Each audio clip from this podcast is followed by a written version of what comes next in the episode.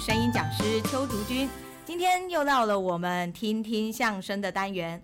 我们这个月邀请到的特别来宾，依旧是我们上回邀请到的大陆的相声演员应宁老师。各位朋友，大家好，我是来自大陆的相声演员英宁。英宁在这儿给所有的听众朋友们问安。上回已经是七月的事情了，真是好久不见了。啊、上次是夏季，对，这次是冬季，是已经跨越了半个年头了呢。可不嘛，时间过得太快了。上次咱们聊过，是因为在北京有一个大陆全国范围内的一个少儿曲艺比赛。这个比赛呢，是邀请除去北京以外所有地方的喜欢曲艺表演的青少年朋友们一起来参加。嗯，这个时候呢，有台湾的小朋友来北京参加这个比赛。他们又在台湾看到过我的演出，然后小朋友们和家长就问能不能够邀请我到台湾给同学们上课，就是因为这么一个契机。说这个话的时候是二零一五年的八月。在二零一五年的大约应该是十一月的时候，我收到了台北曲艺团的邀请。那个时候呢，正好是我的师傅王千祥、李增瑞两位相声表演艺术家从艺合作五十五年的时候，合作五十五年。他们两个人一九六零年开始学习相声，那个时候他们两个人一个十二岁，一个十三岁。哇！从他们学艺那天开始，他们俩就是搭档。到二零一五年的时候，合作了五十五年，搞一个系列的演出，包括在北京的、在天津的、在河北的。哎，这个时候台北曲艺团邀请我师傅他们去台湾演出，就在台湾演出的过程当中。在台湾的小朋友在家长的带领下，又追着到剧场看我的演出。八月询问您这件事，然后十一月你刚好又来演出，超巧合的。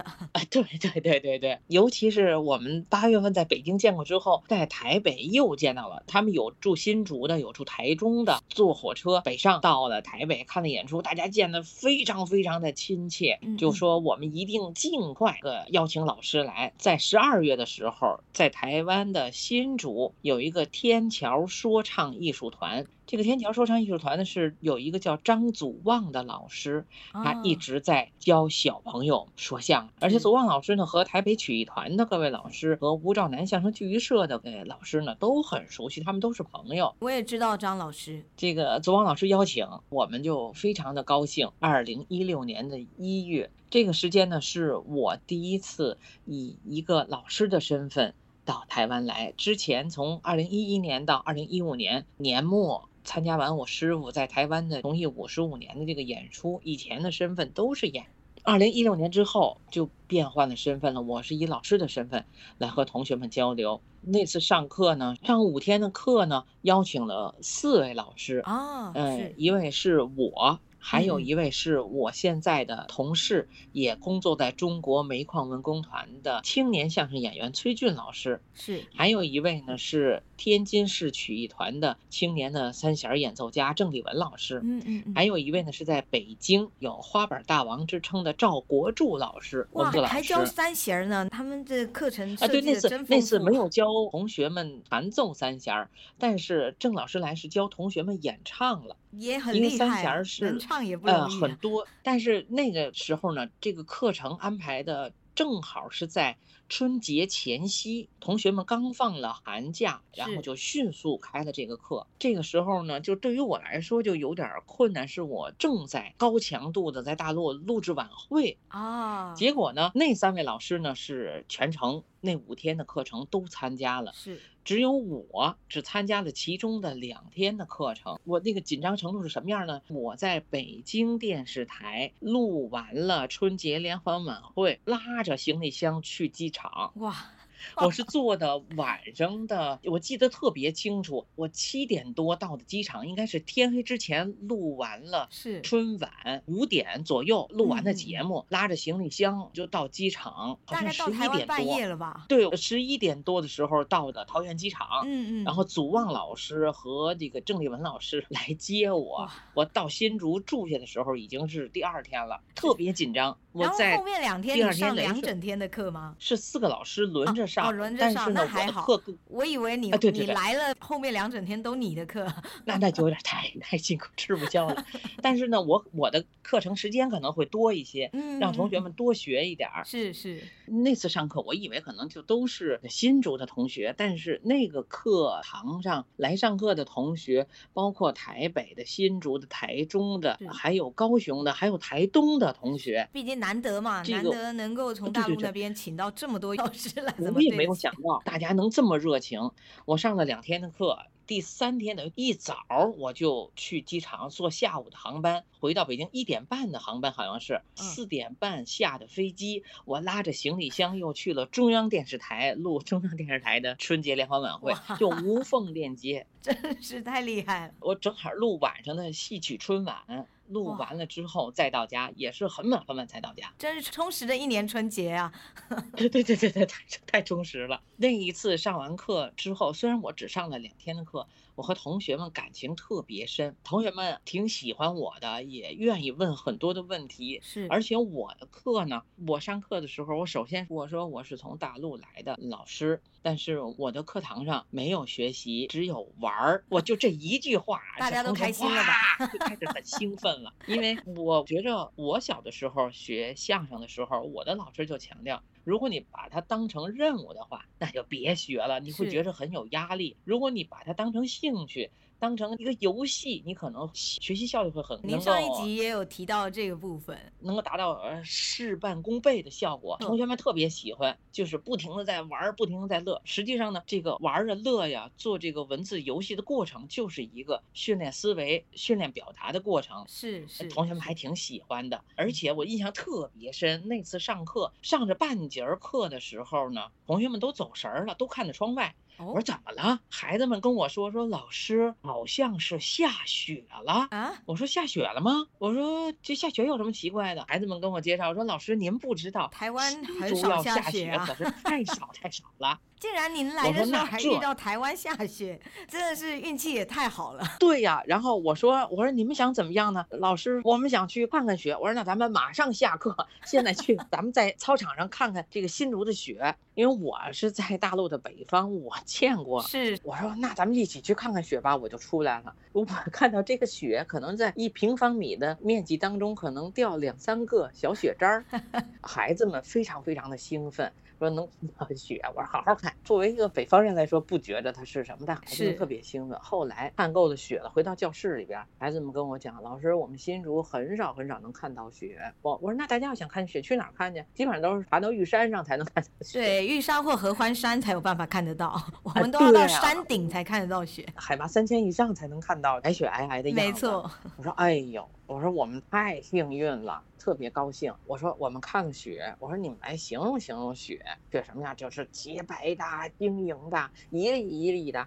我说你们看过一片一片的雪吗？其实通过这种方式，孩子们形容了雪，了解了雪，然后再看到图片，让他们能用精准的语言，通过自己的亲身感受来形容雪。嗯嗯嗯。透过这种生活化的学习，那种感受特别深的话，就会记得特别的牢，而且特别真切。他会用特别生动的语言来形容他看到的。没错，没错。我说我们现在马上就要过什么节了？他说要过春节。我说那我们要学习一个三百年前在北京紫禁城里皇上唱的流行歌曲，叫岔曲儿，岔岔路口的岔。我刚才说到岔曲儿，同时同学们就会皱眉头。我说不是，它质量很差，很拙劣。我说岔是因为这个创造这个曲目的人，他叫宝小岔，就用他的名字来命名的这个歌曲，所以叫插曲。哦，原来如此，是这么个意思。同学们说哦，那行，这个时候郑丽文老师就发挥作用了。郑老师把这个三弦这个乐器拿出来，让同学们认识一下乐器，摸一摸这个乐器，感受一下，然后再听听它的旋律。这个时候，郑老师唱一句，同学们学一句，学的是春景。我说为什么要学春景呢？马上就要春节了。我说我们用文字来形容春天的景况。我说头一句叫春至河开，我说这句什么意思？同学们哟，这抢了回答叫春天到了，然后那个 冻的河已经化开了。我说对，我说这就是描写春天最生动的一个景象，就是冰封的河化开了。我说我们写作文、写习作的时候，也可以用这种不带任何一个春季到来的叙述。用冰封的河化开来形容春天的到来。说春至河开，绿柳时来，就是河边上才会长柳树，一般都是这样。像我们台中有柳川，都是长在河边的。绿柳什么时候？绿柳在这个时节才会到来，就是春天的时候。一句一句的在学这个插曲儿，学过之后，我们的课程也结束了，老师都回到了大陆。有个家长给我发了一个小小的视频，是这个小朋友在家里做手工、做剪纸的时候，嗯嗯，一边做剪纸一边唱。春至河开，绿柳时来。哎呦，他唱的特别好，家长就跟我说：“老师，我从来没见我的孩子有这么好的音乐天赋。”这个小朋友。后来就成为了台湾曲艺历史上第一个拿着八角鼓唱北京插曲儿的小朋友，他叫庄佑腾。Oh. 这个小朋友参加了大陆很多的青少年的比赛演出，嗯、还在大陆中央电视台录像已经播出，从网络上也能搜到。这个小朋友唱的特别好。在台湾古曲啊或插曲啊这种唱的传统曲艺，在台湾是比较少见的。我们大部分就是教相声跟快板比较多。这个小朋友就特别的突出，他就一直追着老师学，他的家长也特别支持。还有几个非常突出的小朋友，有一个和祖望老师学过快板，和赵国柱老师学过快板，还和我们也学过快板，现在又和我的师弟郭宏斌老师一起学习快板。嗯嗯，他的快板的水平在大陆的同龄的青少年同学当中也是上乘的。台湾的孩子大部分还是以相声，喜欢相声的比较多。敢唱快板，把这个主板要打得很好，是需要专业训练的，可能没有经过老师细致的去雕琢，也没有经过大量的训练，是就可能没有达到这个硕问同学这个水平。这个同学叫古硕问，在北京参加这个全国范围内的青少年的曲艺比赛，二等奖的前三名，可能是就是他的成绩非常突出，哎，还是拿过一等奖了，嗯，应该是拿过一等奖了，他的水平很好了。非常棒，像我们每次在台湾教快板的时候，还有相声的时候，大部分的孩子最后都会选择相声比较多，嗯、因为快板就得练啊，就是不停的得练、啊，要要耐得住寂寞，对，坚持的孩子们，我觉得就是和曲艺缘分特别特别深、特别特别大的孩子。没错，还有一一对兄弟呢，在新竹，他们两人是一直在跟我学相声。兄弟俩呢，一开始呢，哥哥跟我们学习相声。弟弟那个时候还在幼稚园，所以印尼老师，你后来都会过来台湾，寒暑假，寒假来一次，暑假来一次，然后其中会再找一个时间，可能是清明节的时间，那个时候有一个假期，可能是在演出季，吴兆南相声剧艺社邀请我，或者是台北曲艺团邀请我来，这个时间也可能给同学们上课，就。基本上每年都会有至少有一个月的时间。累计加在起来，至少超过一个月的时间都是在台湾。就刚才我说的那个小哥俩，哥哥叫吴律宽，弟弟叫吴冠征，是他们两个人，就是弟弟从幼稚园现在学到的，弟弟应该都快上中学了吧，一直都在追着学。那这两年没办法过来的话，他们是线上跟您学吗？线上学，而且他们还参加了这个台北曲艺团的公演，我们来上课。台北曲艺团呢，给同学们提供了一个实践的机会。嗯嗯，就等于说，其实是一个艺术生产的流水线，非常的好。北曲他们在。在培育少儿的说唱艺术这一块，其实也是非常的尽心尽力的。大家都在努力，尤其像我们也没有说要孩子们给我们什么样的回报。孩子们努力学，只要你们努力学，老师就现在只能说把进度难度放缓，但只要你们跟着学，老师绝对不会后退。我觉得二零二三年肯定就能够和大家在面对面的团聚了。孩子们想老师，老师也想和小 同学们。去年的元宵节，嗯嗯，我的学生在高雄，我在北京，我们连线，我看到了我的学生在演出，哎呦，我激动的热泪盈眶，太想他们了，就能见到同学们，同学们也特别兴奋。我们通过线上。这样的一起联欢的方式又见到了面，特别激动。像我有一些孩子啊，嗯、这两年没见，他们又在出现的时候，有些都已经拔高了。我说哇，都认不得了。二零一六年教的那个同学，他当时是六年级，是班里最大的同学。嗯嗯一六年到二二年，过了六年了，他已经完全就是大小伙子样子，没错，真不认识了。他当时比我个子小，现在已经超过我很多了。哎，你想，他幼稚园的同学到该上中学了，肯定变化是特别特别大。对，但是这样这样教下来，应该也蛮有成就感的哦。不光是我成就孩子，孩子也能成就我。我觉得最重要的就是一个词，两个字：坚持。是孩子们因为喜欢相声，喜欢快板，喜欢各种的曲艺形式，他们坚持跟老师学。由于孩子们有这么大的学习热情。让老师义无反顾地坚持在教，虽然条件很艰苦，进步的幅度突然一下变小了，但是因为双方的坚持，一直在前进着、进步着，这个就让曲艺能在台湾的小朋友当中能够继续的延续。其实他们学了这种曲艺，我后来就觉得不一定非得是学习一个曲艺的曲种，实际上他们学习的是一种表达，学习的是思维的方式，人与人之间交流的一种捷径。孩子们有了这个能力，是会受益一辈子的。不管是在沟通交流的那种词汇的使用上啊，或者是反应上，其实都是会有蛮大的帮助的。孩子们通过这样的学习，他们能力是在不断提高的。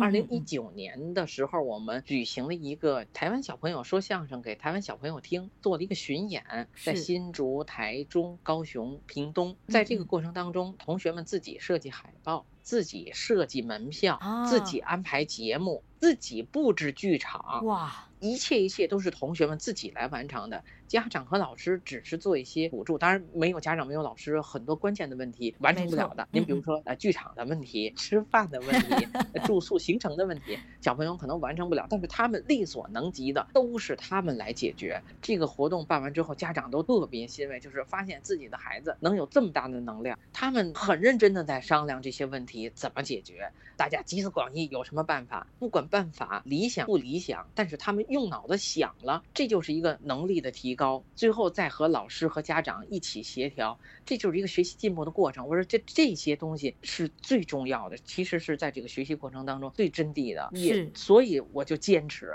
孩子们也让我对艺术的理解，对于青少年艺术培养应该掌握什么样的技巧，对我来说也是提高。所以我觉着我可能教给孩子们几段节目的表演，但是孩子们给我的是另外一种从孩子们的角度来理解，从台湾小朋友的角度来理解曲艺，理解艺术课程学习的方式。今天真的非常谢谢应麟老师来跟我们聊一聊他在台湾教学的历程，以及他自己对于这样的一个过程的想法。希望能够很快的看到应麟老师再来台湾跟大家交流。我们今天真的非常谢谢应麟老师，谢谢。喜欢我们的节目呢，请记得要帮我们订阅，还要分享哦。用 Apple Podcast 还有 Mr. Box 收听的朋友们，记得要给我们五颗星，还可以帮我们按个赞哦。如果有任何的问题，或是有任何的话想要对我们说，都欢迎留言给我们。我们的节目就到这边，我们下次见，拜拜，再见。